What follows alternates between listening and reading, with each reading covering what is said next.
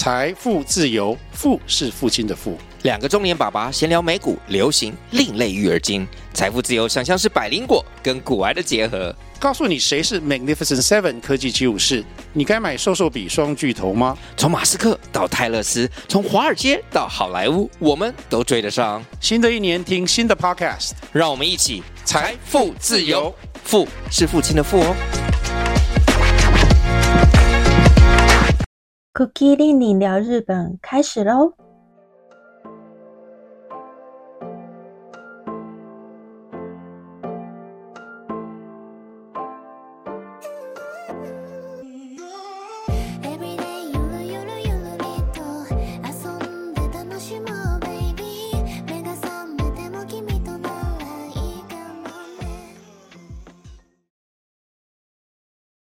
！Hello，大家好，这里是 Cookie 玲玲聊日本。二零二四年一个元旦就发生了我觉得很恐怖的事情。对，大家都知道，就是能登半岛的七点六级大地震在石川县。我记得，呃，那一天早上。那天早上我一起来，就先看到就是新闻啊，就是很欢乐的气氛，在播报一些人闪婚啊、元旦大情侣啊什么的。然后我看完之后就觉得，哇，元旦的感觉就是一堆情报不断的 在塞到脑子里面，就想啊，什么龟梨和也，嗯。跟谁？什么塔纳甘米纳米？我看了之后呢，就想说，哇，那应该是一个很和平的一年。中午呢，就吃了那个头七口七手吧，就是荞麦面。他们的习俗就是过年的时候就是要吃荞麦面。然后吃完之后就觉得，哇，今天感觉还蛮和平的。没想到下午一打开电视。就是那个警报，还有很像是那种嗯即时新闻，不断的在放送，一时间还反应不过来，想说发生什么事情，怎么会这么严重？接着就发现手机也传来一些嗯安比卡库尼，就是确认你是是否在安全的地方的这一些警示。一时之间真的是没有办法反应，就只能傻傻的看着那个电视荧幕，才知道原来发生了很大的地震。可是也没有想到是这么大地震，因为他只有说哦可能会有那个那个海啸，所以请大家快点逃难。他就是一直不断的放送，当时也还没有讲是多大地震，只有一个影片让你看地震的情形。之后才知道，哦，原来发生七点六级的大地震，大家都非常的不敢相信，想说，哎，元旦的第一天怎么会发生这么大的地震？心情上整个是无法调试，因为想到一月一号，哎，那发生地震地区的那些人一定都回家团圆过年，那一些伤亡人数一定难以想象。结果一月一号的一整个晚上都是在报道地震相关的消息，那一整个晚上真的是带着一种很沉重的心情睡觉，一直到隔天，隔天就慢慢的有其他不一样的节目出现，但是还是有非常多跟地震有关的的那一些新闻。但是没想到，震惊的心情才刚稍微有一点平复，下午又发生，就是一月二号的下午又发生日航跟保安队的那个海上保安队的飞机相撞。看到那飞机相撞的新闻画面时，我完全不敢想象，天哪，这是在日本吗？还反复问了一下，说这是日本吗？就是大傻眼哎。想说天啊，怎么会发生这种事情？而且是接二连三，有一种很毛骨悚然的感觉。而且这些事情是有连贯性的，就是呃，如果能登半岛没有发生地震的话，那个海上保安队的飞机呢也不会起飞，因为它是为了去救援，才会发生这样一连串的事故。当时大家就是围在餐桌上，就不断的在讨论这件事情，想说怎么可能会发生一个要降落，一个要起飞这样子相撞的事情？而且这在日本，感觉日本就是不太可能会发生这么重大的失误。这边呢，就稍微来讲一下这一起事故的正确的、正确的情报，因为台湾有一些情报是错误的。呃，正确情报呢，就是呃，日航要降落的时候，它是正确降落的，对。然后海上保安的那个飞机呢，它要起飞，但是其实管制局那边是告诉他。呃，请停在起飞前的位置，就是说你不能进入跑道，请停在就是就定位，等待指示。可是不知道为什么，就是嗯，机长还有副机长他们听到的指令是，呃，可以进入跑道了。就在那几秒钟的时间。发生了跟日航擦撞的这一起事故，虽然最后就是飞机上的人都有安全逃离啊，这真的也是奇迹耶！好险他们真的都有逃离，而且只有十八分钟的时间，所以 日本航空是真的可以搭一下。我以前还蛮常搭日航的，还有 ANA，我觉得日本他们在这方面的训练是真的，嗯，很令人放心。那这一起事故呢，嗯，造成五个人死亡，死亡的都是海上保卫机里面的人员。那有一个人重伤，重伤的呢就是机长。目前可能就是等机长他恢恢复之后，然后他的证词，还有再加上一些录音，才可以做比对，这样子看是谁失误。其实日本在。发生事故大概一两天之后，所有的媒体就很少再报道这件事情了。可能是因为跟国家有关吧，因为毕竟是海上保卫机嘛，对吧？跟国家的一些疏失嘛，有可能是联络上的疏失有关，所以后来这些报道几乎就是，我确实是有一种被封锁的感觉啊，就是呃不再报道这件事情，大部分焦点就是放在能登半岛的地震。那说到地震，真的是，这真的是天灾，所以也没办法说能避就能避。当然，日本这方面也是做了非常多的努力，希望可以提早预测地震。可是，毕竟这是一件非常嗯困难的事情啊，所以这次能登半岛地震真的，嗯，也死了蛮多人，死了两百多人，而且里面也有一些是很令人。伤心的一些新闻，像有一对老夫妻，他们其实是在看电视，对，看到一半发生地震的时候，就房子是二楼，从二楼上面直接倒塌，然后压到他们。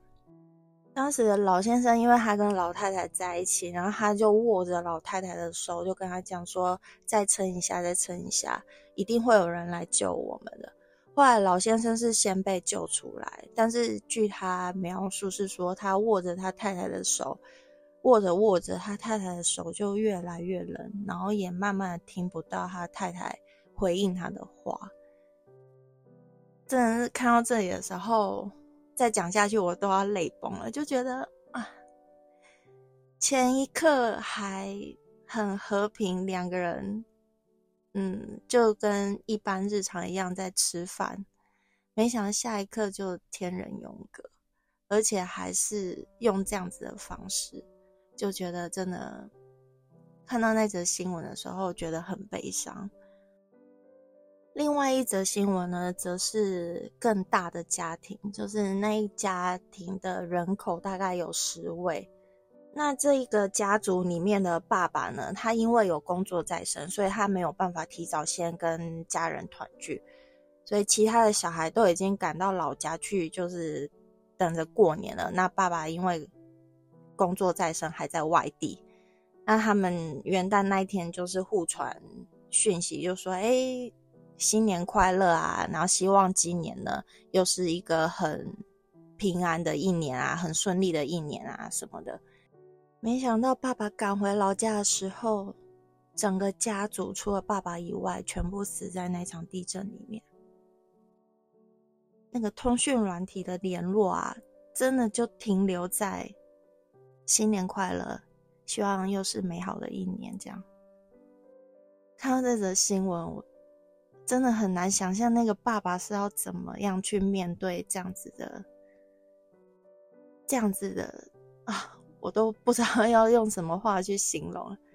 那个爸爸不愿意离开，耶，就是很多现场抢救人员在抢救的时候，他爸爸不愿意离开，他就是一直留在那里，希望还有任何一位他认识的家属是生还的。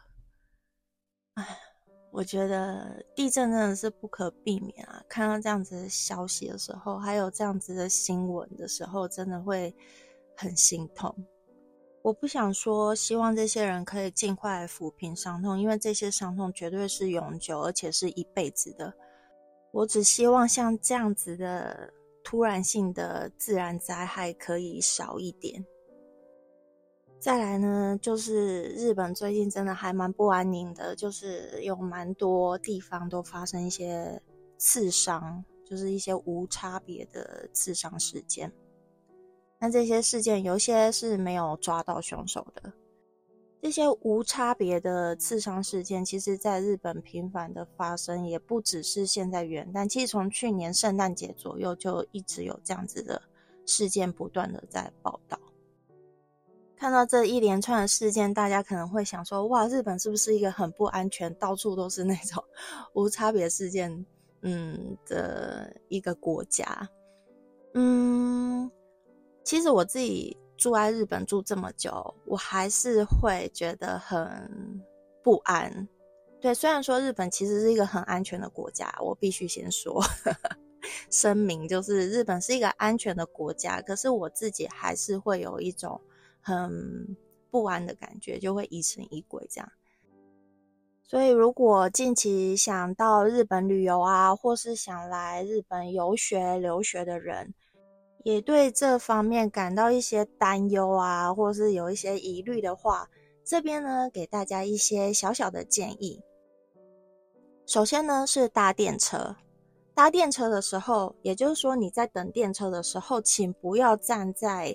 那个月台非常靠近月台的地方，请站在月台就是比较后面的位置，因为你站在前方很靠近月台的地方，其实是非常的危险，你不知道什么时候后面会有人推你一把，这是真的，所以一定要非常的注意，不要站的非常靠近月台，宁愿没位置坐，也千万不要排在最靠近月台的地方。再来呢，就是危险的地方不要去，尤其是新宿。我自己去过新宿，我真的觉得新宿非常非常的乱。像那个新宿的歌舞伎町，其实不只是东京啊，蛮多地方一些热闹的大城市都会有类似像歌舞伎町这样子的地方，就是有点像红灯区，它会有拉客的行为。像这样子的地方呢，真的不要去，因为很乱，里面出入的人口非常的复杂，也非常多不一样的人种啊、打扮啊，还有一些嗯职业吧，对啊，所以像这样子的地方，你真的好奇的话，就白天去。晚上八点之后，就尽量不要再靠近那个地方。像这种地方呢，一定会有很多人醉倒在外面，或是有很多嗯刺伤事件。对啊，因为日本也发生很多在歌舞伎町，就是牛郎啊刺杀牛郎啊，或是一些嗯酒店小姐，对这些事情都会发生在类似这样子的地区。为什么会特别提新宿？是因为新宿，新宿好像有分东跟西，我有点忘记了。但是我在新宿真的遇到非常多奇怪的人，有那种会拿烟要烫人的的那种阿伯，真的很恐怖，我差点被烫到。所以我觉得，嗯，奉劝大家啦，就是有一些危险的地方呢，或是你觉得还蛮危险的，就请白天的时候去，晚上八点之后就不要再靠近那些地方，就快点回饭店或是快点回家。再来呢，就是如果你是一个人旅游，像女生，你一个人来日本玩，或是嗯，你住在日本，或是你在日本游学留学，回家的时候，你走在路上的时候，一定要特别注意你的身后，尤其是在靠近自己家的时候，一定要特别留意后面有没有人跟着你，因为有非常多。可疑人士就是会趁你不注意开门的时候跟着闯进去，这真的非常非常的危险。还有就是一定要注意自己的住家有没有那种按电铃，它可以看得到 monitor，就是它可以看得到是谁来按你家电铃，就不是只是透过那个门上面的小孔，有那个小孔也是可以啊，但是最好是有那个小荧幕可以看。这样子可以预防你开到那种不用开的门，对，因为有一些在日本真的会有一些人他会按电铃，他可能是为了贩卖东西吧，或是为了推销，不管是什么，但是他按电铃的时候，有一些是摆脱不掉，也有。也有一些说不定是乔装成那一些贩售的人来按你家电铃，那真的很恐怖。所以最好是有一个小荧幕可以看来按电铃的人是谁。那如果是旅游的话呢，回饭店也尽量是在八点之后就请早早的回去你的饭店，对，不要在外面逗留，因为。我觉得不管是男生女生啊，尤其是女生，你在外面如果是形单影只的话，真的会非常的明显。像我自己一个人出去旅游的话，我一定是八点就早早回饭店，不会让自己在外面逗留太久的时间。其实日本除了居酒屋之外，有蛮多的店也是八点九点就关门了，所以其实八点回饭店并不算是很。浪费的一件事情，所以如果想吃什么的话，就请在便利商店买一买，然后八点就请回到饭店休息。以上呢，就是给一些旅游或居住的人一些小小的建议，希望这些建议呢能对你有帮助。接下来呢，摆脱沉重的气氛，来更新一下日本几则娱乐性的新闻。对，几件娱乐大事。首先呢，就是我在元旦的时候一转开电视，就是大大的放送龟梨和也跟田中美奈时米娜米讲他们交往这件事情，而且只是交往而已，就新闻大成这样子。哎，这些前杰尼斯，也就是现在的 Smile Up。他们也是不断的在结婚了哦。自从旧帝国倒了之后，现在就是没在怕，想结婚就结婚，想公布就公布，这个真的才是正常的。不要总是让人家觉得男偶像是永远不会结婚生子，这是不可能的事情，因为他们私底下一定跟很多人交往过，只是没有被报道出来而已。像现在这样大大方方的公开，没有什么隐藏，有多好？是不是？大家就是祝福他们。好，首先就是龟梨和也、卡梅纳西跟他那嘎米纳米，他们两个人的组合，我真的觉得还蛮意外的。对啊，是俊男美女，没错，真的。嗯，其实我今天准备录这一集的时候，早上又一则新闻，就是卡特的那嘎马鲁根，他也结婚了。他也宣布结婚，今年四十岁。好，等一下再来讲他。先讲卡梅纳西。嗯，虽然他不是结婚啊，他只是公开说他在跟米娜米交往。不过在元旦看到的时候，实在是有点消化不了，我就是啊什么什么，吓死！讲一下那个龟梨和也跟米娜米，一个双鱼座 B 型，一个射手座 A 型。哎，又是一个水象配火象。我觉得啊，水象真的很容易配火象哎。虽然说看起来就是水火不容的感觉，可是不知道为什么他们好像都会嗯互相吸引。因为下一对也是水象配火象，哎，真的是没想到水象跟火象可以合得来。因为我很多朋友也是水象配火象，哎，感觉还蛮不可思议的。可能水象就是有一种神秘感吧，让人摸不透的那种感觉。然后火象又是喜欢挑战这种神秘感的 星座，所以才会互相吸引吧。嗯，龟梨和也就不多说，因为大家应该都还蛮知道他的。来讲一下米娜米讲好了，塔那干米娜米田中美奈时。她其实是归国子女，也就是说，她是在美国出生，然后到好像到中学的时候才回到日本。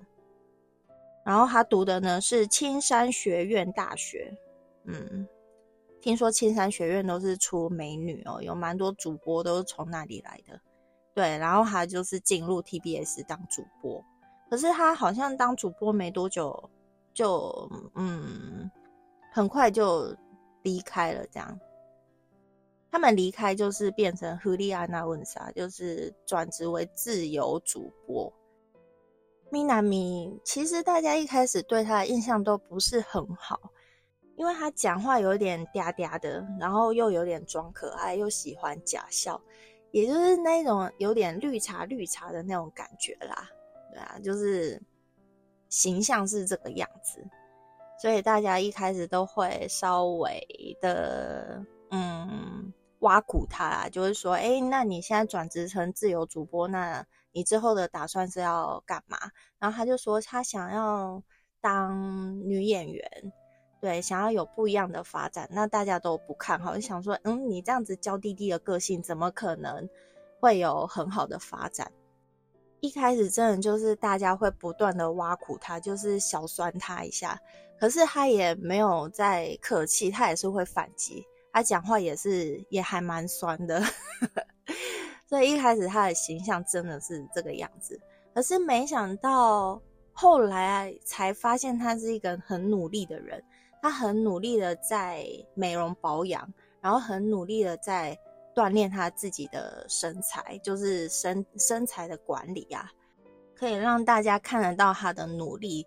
就造成她在女生心目中的地位就渐渐的上升，而且她真的是越来越漂亮，那个皮肤真的是越来越好，哎，会发光的那种，就造成女生很想要模仿她。那她使用的保养品啊、化妆品啊，都会卖得很好。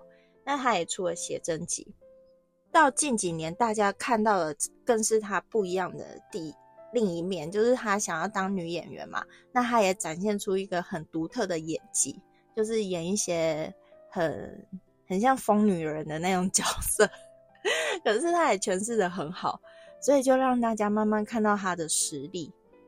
其实我觉得她演的还蛮像她自己的是那个我们之间没有，我们之间没有的。他在里面演一个出版社的编辑嘛，就是非常的时尚。那个就还蛮像他的形象，然后他自己也常常就是自酸，自己酸自己啊，就说他是那种嗯渣男制造机，也不能讲渣男啊，应该是烂男，就是大妹欧豆蔻，然后他自己自嘲，其实是因为他之前交往的对象是一个搞笑艺人。后来他们分手的时候，就有人问 Minami 说：“哎，你为什么会分手啊？除了就是那个男的有一点不太好吧，好像有劈腿吧，还是怎么样？对，然后还有一方面就是女生这方面给的压力太重，对啊，压力过大，所以导致分手的时候并没有分得很好看。他现在不是跟卡美在一起吗？”那大家都会想说，哇，这比前任那个 搞笑艺人真的是好太多太多了，对啊，也是啊，因为卡美很帅嘛。可是才交往没多久，就是公开没多久之后就被新闻爆出说，呃，卡美的酒店事件。简单来说，就是他们可能上酒店喝酒吧，可是卡美的酒品不好，他喝完之后就是醉的时候会索吻，对啊，跟女生索吻，然后女生如果不同意，他就是会不高兴，然后就摔手机啊什么之类的，就爆出这样子的。类似丑闻吧，对啊，所以人家就会说：“哇，米娜米真的是达美欧豆狗的制造机。”嗯，可是我觉得酒品好不好这件事真的很难说啦，但是很难想象卡美是那一种会索吻然后摔手机的人，因为一直觉得卡美的形象还蛮温和的，但是有些人真的是喝了酒之后会性情大变，也不一定啊。很多人就推测他们年内可能会结婚，那就再看看后续的新闻报道。不过没想到先结婚的是他另外一名队友，对，就是那干嘛的中丸雄一，他也是跟主播在一起耶。嗯，这个主播他是叫李菜丽娜江，中丸雄一四十岁啊，这个莎莎扎基。丽娜她三十一岁，是处女配母羊。看到这样的组合也蛮不意外的啦，因为我身边也有很多那种处女配母羊。我觉得处女配母羊有一种很意外的调和作用，因为母羊座就是比较放嘛，然后处女座就是比较熟。当母羊座在那边火爆啊，然后在那里就是嗯大闹的时候，我觉得处女座是站在比较冷静的、比较理性的那一方。相反的，当处女座他在碎念啊、他在不爽啊、他在暴走的时候，我觉得很好的就是母羊座会跟着一起，因为处女座很需要。呃，很需要同伴，他很需要大家跟着他一起愤愤不平，他就会平息自己的怒气。母羊座在配合这一点呢，又配合的不错，所以我觉得，嗯，处女配母羊其实是还不错的一个组合啦，感觉可以长长久久，就打打闹闹啊，然后长长久久这样。嗯，回到卡顿身上，卡顿呢现在剩下上田荣也。嗯，五位大官还没有结婚，那就看他什么时候会公布。好，第二对超大咖情侣呢，就是唐本刚跟百田夏菜子这一对呢，在一月十一号的时候发表结婚，两位相差十五岁。这一对呢，也是母羊座，然后配巨蟹座，是不是有一个火象配水象？King King Kids 的唐本刚自由席，没想到他结婚就是一件这么大的新闻哦！我一直在想说他什么时候会结婚，没想到一结婚就是闪电结婚，跟 Momokuroba Zedo 就是桃色幸运草的队长结婚，而且相差十五岁，我觉得相差十五岁其实还蛮多的耶。我是怎么看的呢？我都是用那个，呃，如果他七十岁的话，哇，唐本刚就八十五岁了，哎，八十五岁非常的大，哎，如果用这样子看的话，我就会觉得差太多。不过好险，唐本刚是那种娃娃脸啊，他也看不太出来四十，四十四，哎，还不是四十。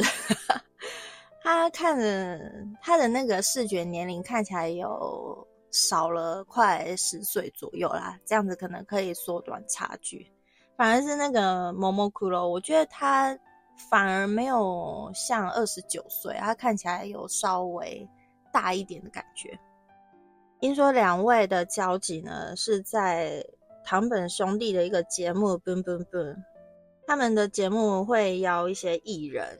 然后这个团体呢，就是在二零二二年六月十一号的时候第一次上节目，在节目上的互动，感觉出来他们当时可能还没有交往啊。他们刚就问队长就问他说：“嗯，结婚的话是会想要腻在一起吗？还是就是不会想要腻在一起？”然后队长就说：“不会，不会，就最好是分开，就是各自有各自的空间，各自有各自的房间。”然后他们刚刚就说：“呃，姊妹带就是 说，哎呀，真是很冷漠的对象。”这样反过来是队长就问唐本刚说：“哎，那你会想吃爱妻便当吗？”唐本刚就说：“会啊，会啊，我一定是想要吃爱妻便当的那一种人。”唐本刚真的是这种形象，我觉得他还蛮可爱，他有那种少女心，就是 Odome Coco 咯。每次听他在讲话，或是在帮女生打理一些事情的时候啊，都会觉得，哎，他其实没有像光一这么的像王子，他就真的很像姐妹淘，很有亲近感，感觉很容易就是可以跟他嗯聊心事啊，打成一片。其实近期那个桃色幸运草这个团体，他们还有上节目，他上节目的时候是十二月录制的。但是那一期呢，队长他就没有出现。我觉得那一期也很无聊，就是唐本刚他就去问那个说：“哎，你们队长怎么没有来？”我想说，你根本就是明知故问，他一定他一定在那时候就是他女朋友，因为那是十二月录制，他们一定早就在一起了。他早上一定有传简讯跟他讲说：“哎，我今天可能身体不好，没有办法去。”这样，或是说他们为了避嫌，才没让队长上节目。他还故意去问说：“哎，你们队长怎么没来？” 现在再回头看那一集的时候，就会觉得哎，还蛮好笑的。不只是隐藏的很好，连做戏都要做足。其实看到自由戏跟他结婚，我觉得也还蛮惊喜的啦。对，想一直想说哇，King King Kids 两位就是要这样一直组合，然后也不结婚生子到老嘛。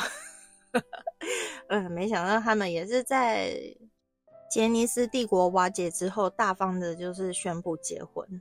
我觉得这真的是很不错。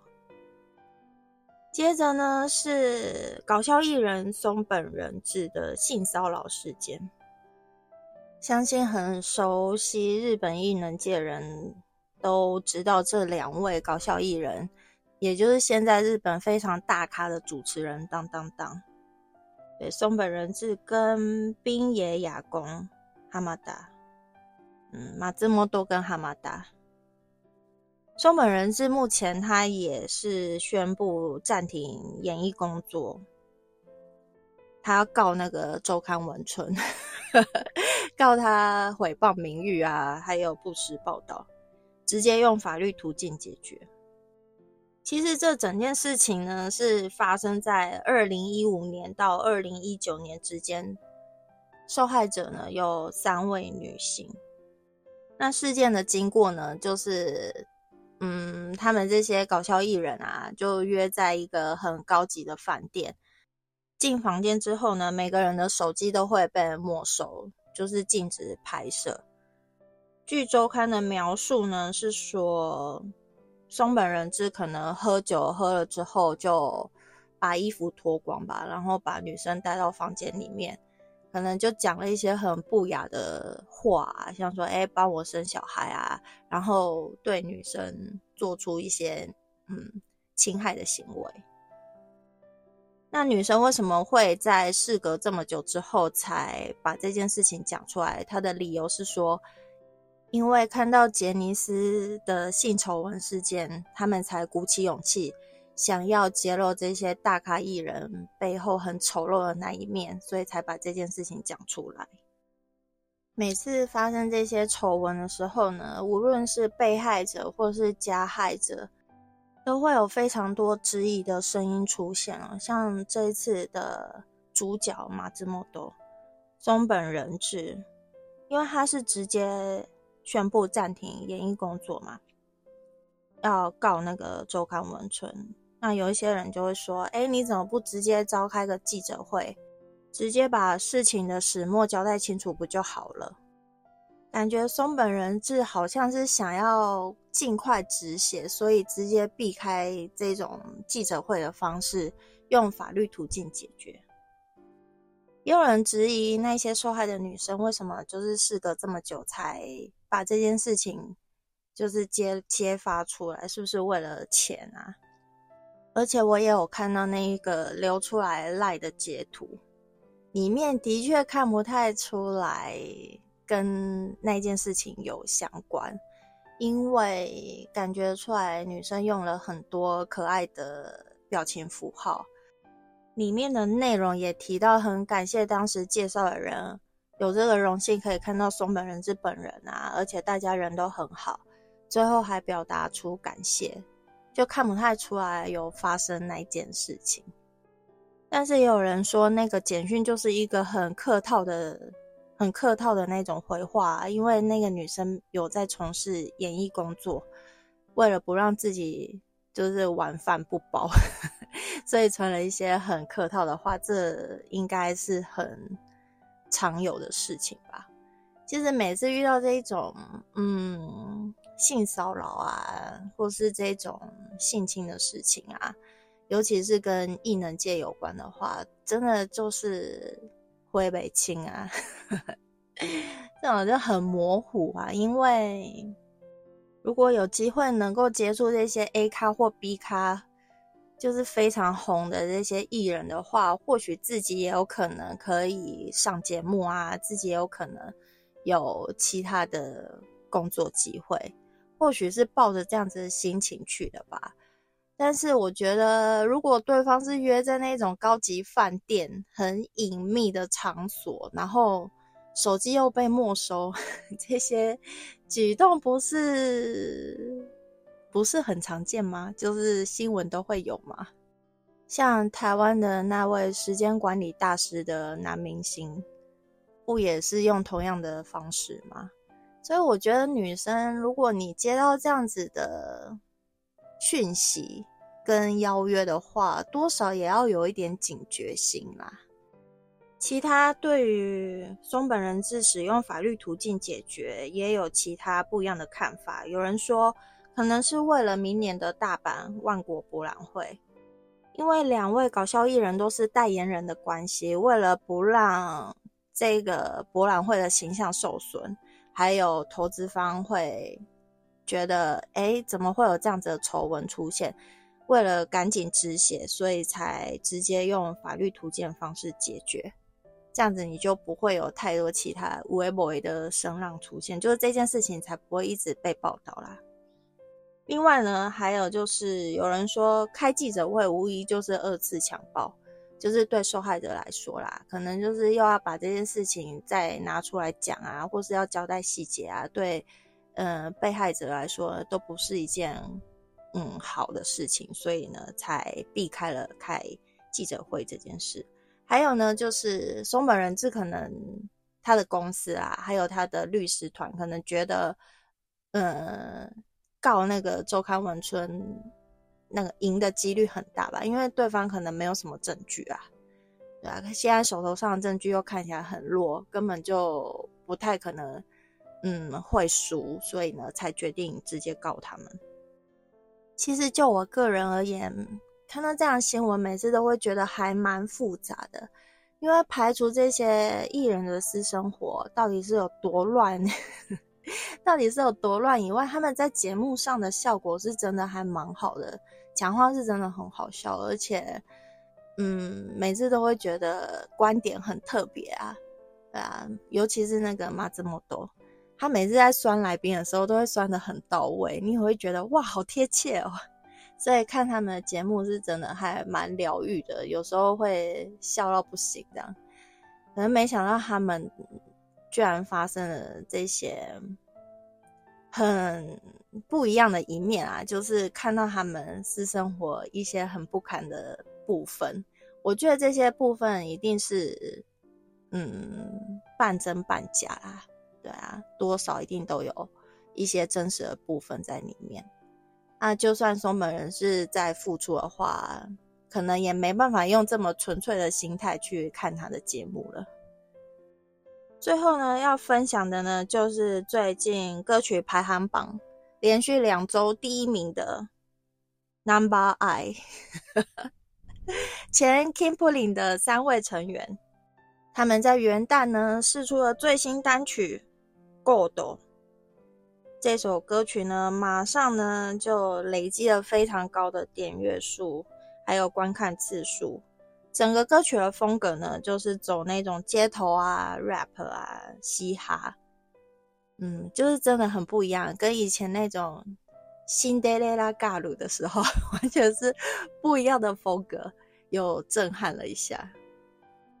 大家有机会真的是可以听一下这首最新单曲。嗯，我觉得还蛮新鲜的啦。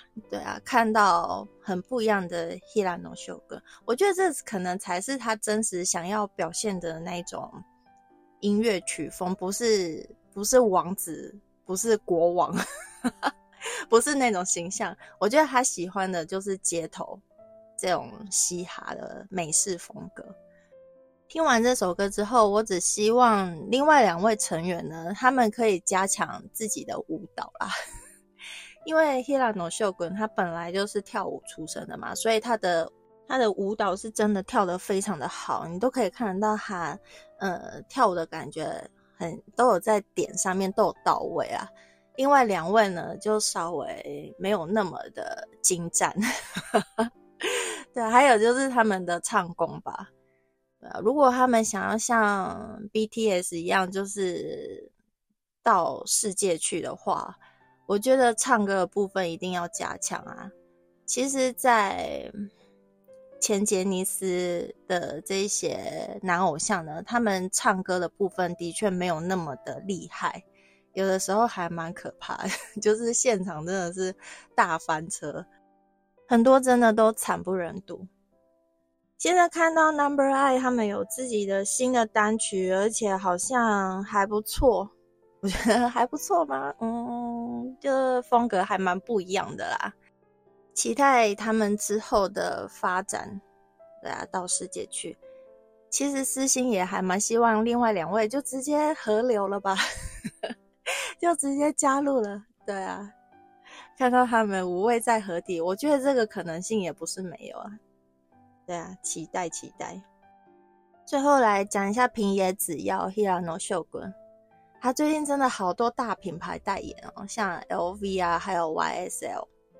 厉害的呢，就是他一月十号最新代言的 YSL 的口红，大家在店一开门，也就开门之前就已经排了两三百人，排一支口红就像在排 iPhone 一样，真的很夸张。而且马上就是销售一空。我看了一下那两支口红的色号，的确还蛮好看的，还蛮有春夏的感觉。喜欢的话是真的可以去买一下，色号还蛮好看的。而且没想到平野只要它擦起来也还蛮好看的耶，完全没有任何奇怪的地方，还蛮适合它的。嗯，两只颜色还不错，给大家参考一下。最后呢，来预告一下下一集。下一集呢，会介绍令和最强女高中生。虽然她现在已经不是女高中生了，不过她出道的时候是令和最强女高中生歌手阿斗。没错，就是这位神秘的蒙面歌手阿斗。他呢，再过不久就要去台湾开演唱会嘛，就是开始世界巡回啦。第二站呢是台湾，所以大家是不是会很好奇，他这种不露脸的状态之下，到底要怎么世界巡回呢？我也非常的好奇，所以下一集呢，就来特别介绍这位日本最强女歌手阿斗，请大家一定要期待。节目的最后，来感谢一下。就是每次上传的时候呢，都可以看到来自各地不同国家的人收听我的节目。我的节目的收听呢，也有逐步的在成长，觉得非常的感动，也非常的谢谢这些持续在收听的听众，很感谢你们。我今年呢，也会继续努力，带给大家日本好玩、有趣、新鲜的事情。让大家认识不一样的日本。今天的节目就先到这里，感谢您的收听，我们下集再见，拜拜。